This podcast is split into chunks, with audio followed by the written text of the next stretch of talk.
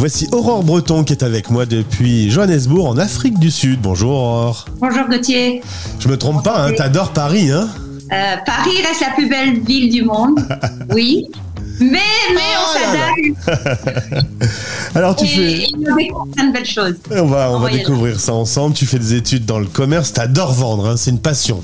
Bah oui, c'est inné, je dirais. Je suis une seule personne, euh, voilà. Tu bosses dans le domaine des médias, chez R100 Média, puis directrice commerciale chez Claire Chanel.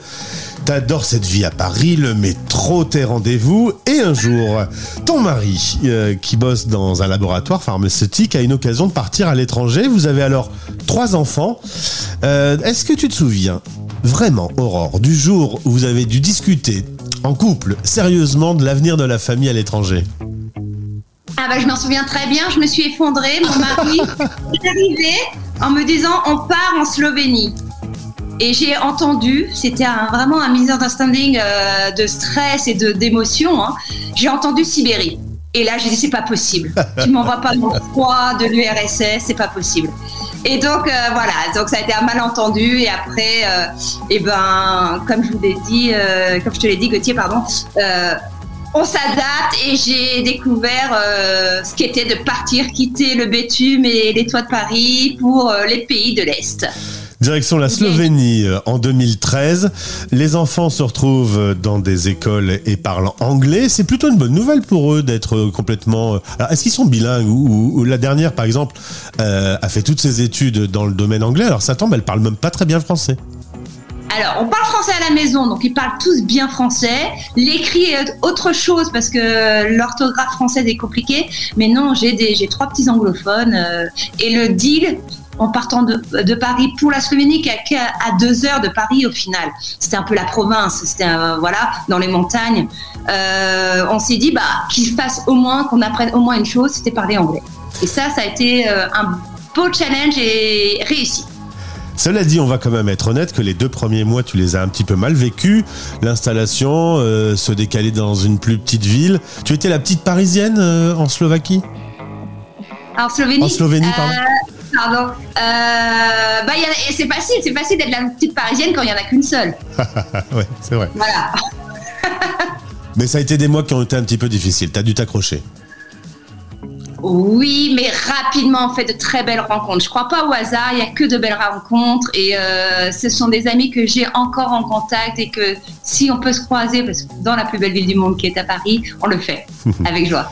Tu deviens présidente de la Lad- euh, Slovenia International Ladies Association. Ça, c'est incroyable comme nom. Euh, pas beaucoup de, de Français vivent là-bas et, et- et par contre, un esprit d'associatif assez important. Bah, Ljubljana étant une toute petite capitale euh, de 500 200 000 habitants, je crois, euh, il pouvait pas y avoir un Ljubljana accueil pour les Français. Il y avait une école française, hein, mais toute petite, qui allait jusqu'au primaire, je crois, et dans laquelle nos enfants n'y étaient pas. Du coup, euh, il y existait une seule association qui faisait du sens parce que du coup, ça regroupait toutes les ambassades et tous les internationaux qui étaient sur place. Et pour moi, c'était un beau challenge de me mettre à l'anglais et d'avoir des amis internationaux. Ensuite, ce sera la Bulgarie, toujours en famille, pendant 4 ans. Euh, la Bulgarie, le petit frère de l'URSS, tu m'as dit. Oui, d'une manière, d'une certaine manière, oui. Est-ce que euh, tu sentais la, euh, l'ancien bloc soviétique se réinventer dans cette période-là? Ah, il y avait une belle histoire aussi, que ça soit la Slovénie ou Bulgarie. Oui, on, on le voit, on le voit, on le vit. Euh, on voit aussi le. Alors, on n'était pas encore à l'euro euh, en Bulgarie. Ils sont encore en leva, la monnaie locale, mais euh, font partie de l'Europe. Et il y a une vraie histoire qui est extraordinaire et qu'on a suivi tout le long de nos années dans ces pays de l'Est, effectivement. Tu dois vivre euh, différemment euh, la période que l'on traverse aujourd'hui avec euh, la Russie et ce retournement de situation, ce retour à une véritable guerre froide qui pourrait même être plus que froide si ça continue comme ça. Tu, tu regardes ça attentivement? Ah bah, on a été très très très touchés le 24 février de cette année. Moi, je travaillais dans mon imprimerie en Bulgarie avec beaucoup d'Ukrainiens, d'Ukrainiennes. Donc tout de suite, j'ai pris contact avec eux.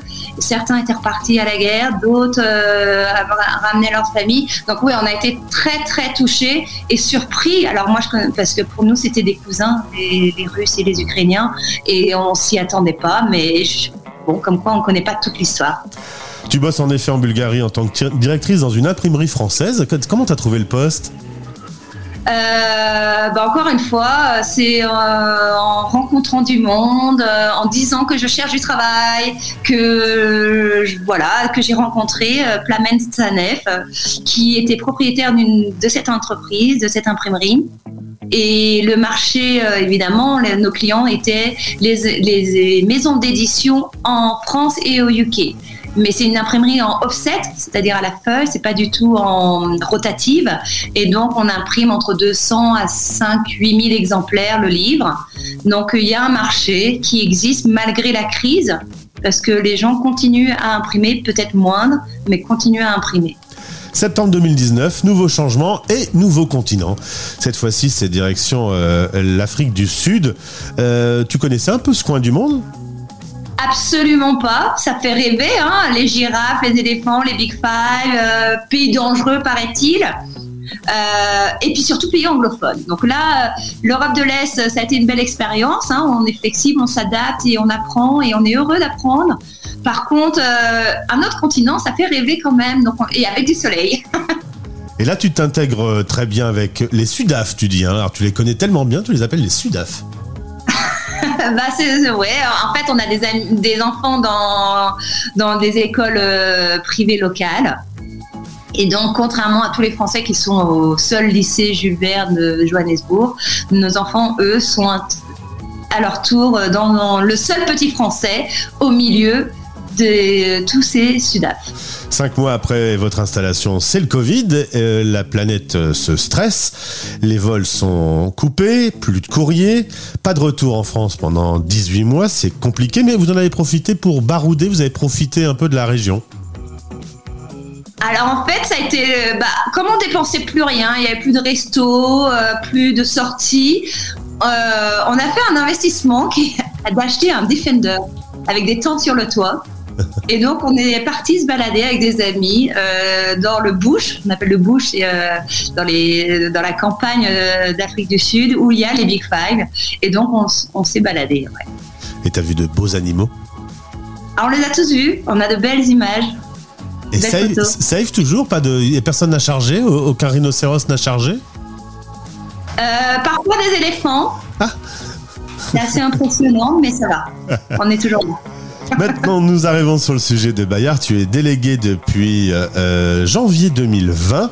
D'ailleurs, au passage, ton code E37 pour ceux qui se rendent sur la boutique de Bayard Monde.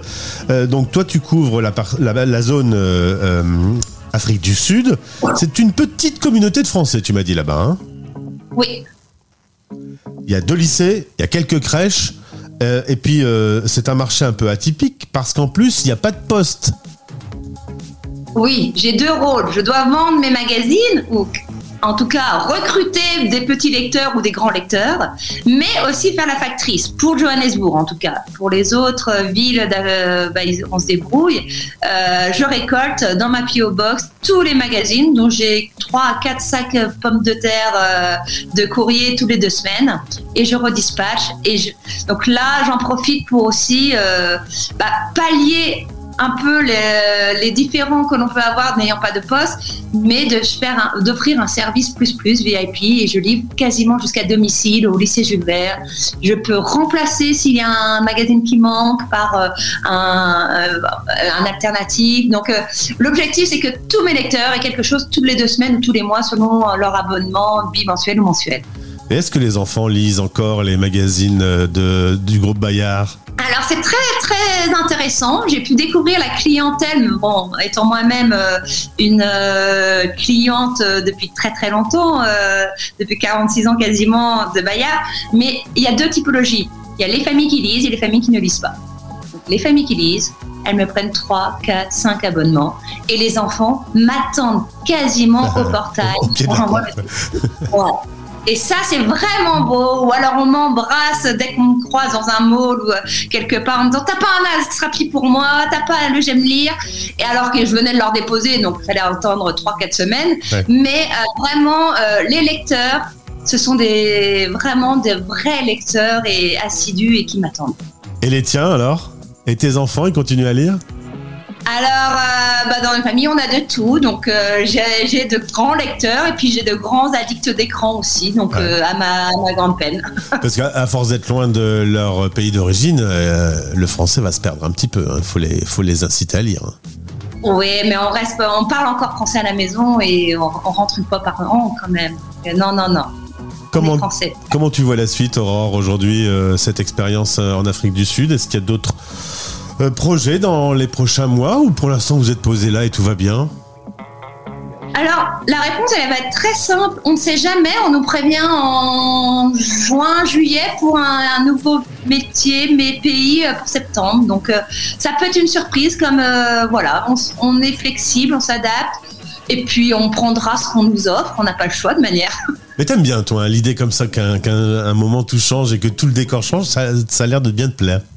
Oui, après, bon, je fatigue un peu hein, quand même. Je suis pas toute jeune, mais euh, c'est challengeant. Et, encore une fois, on fait toujours de très très belles rencontres. Après, c'est un peu, c'est vrai qu'on s'installe là, on rentre dans notre quatrième année en Afrique du Sud. On s'installe dans un confort avec de vrais amis, de vraies habitudes, de vrais, un vrai métier, euh, des vrais clients fidèles. Et de devoir tout quitter en 48 heures, ça sera dur et c'est dur à chaque fois. Ça, c'est vrai. Mais c'est comme ça. Dernière question, euh, Paris, euh, tu me disais en intro, était ta ville préférée. Là, c'est bloqué, c'est grève générale en France, tout ça. Finalement, tu es contente de n'avoir que des souvenirs du métro parisien? Alors, bien sûr que on peut dire que Paris c'est sale, qu'il n'y a que le métro, le boulot, le dodo. Il y a plein de choses négatives. En même temps, ça reste la plus belle ville du monde. Et nous, on n'a pas attendu en Afrique du Sud la guerre en Ukraine pour ne plus avoir d'électricité, on vit avec 10 heures de panne d'électricité par jour. Alors on nous prévient, ils sont sympas, mais on a tous nos inconvénients et encore une fois on s'adapte et euh, bah voilà moi j'avais un plan B on prend des datas pour euh, pour notre interview parce qu'il n'y a pas d'électricité euh, en ce moment même. Mais non, aujourd'hui, entre la sécurité, le manque d'électricité dans le pays, euh, donc l'insécurité, on n'en a pas parlé, mais qui est importante, et encore une fois, on s'habitue à tout, mais il y a des réflexes. Aujourd'hui, euh, je n'ai plus l'habitude de me balader dans la rue avec un téléphone et un sac à main. Donc, c'est des choses qu'on oublie et qu'on réapprécie quand on arrive à Paris. Merci Aurore d'avoir répondu à cette interview. On fait le tour du monde des délégués Bayard et à chaque fois, je fais de jolies rencontres. Au plaisir de te retrouver. Merci Gauthier, c'était un plaisir aussi. Les Français parlent au français sur Stéréo Chic en partenariat avec Bayard Monde. Abonnez votre enfant à un magazine Bayard ou Milan, c'est l'aider à développer son imaginaire, lui ouvrir des portes sur le monde, lui faire découvrir la nature, le faire rire, l'inviter à réfléchir sur lui-même.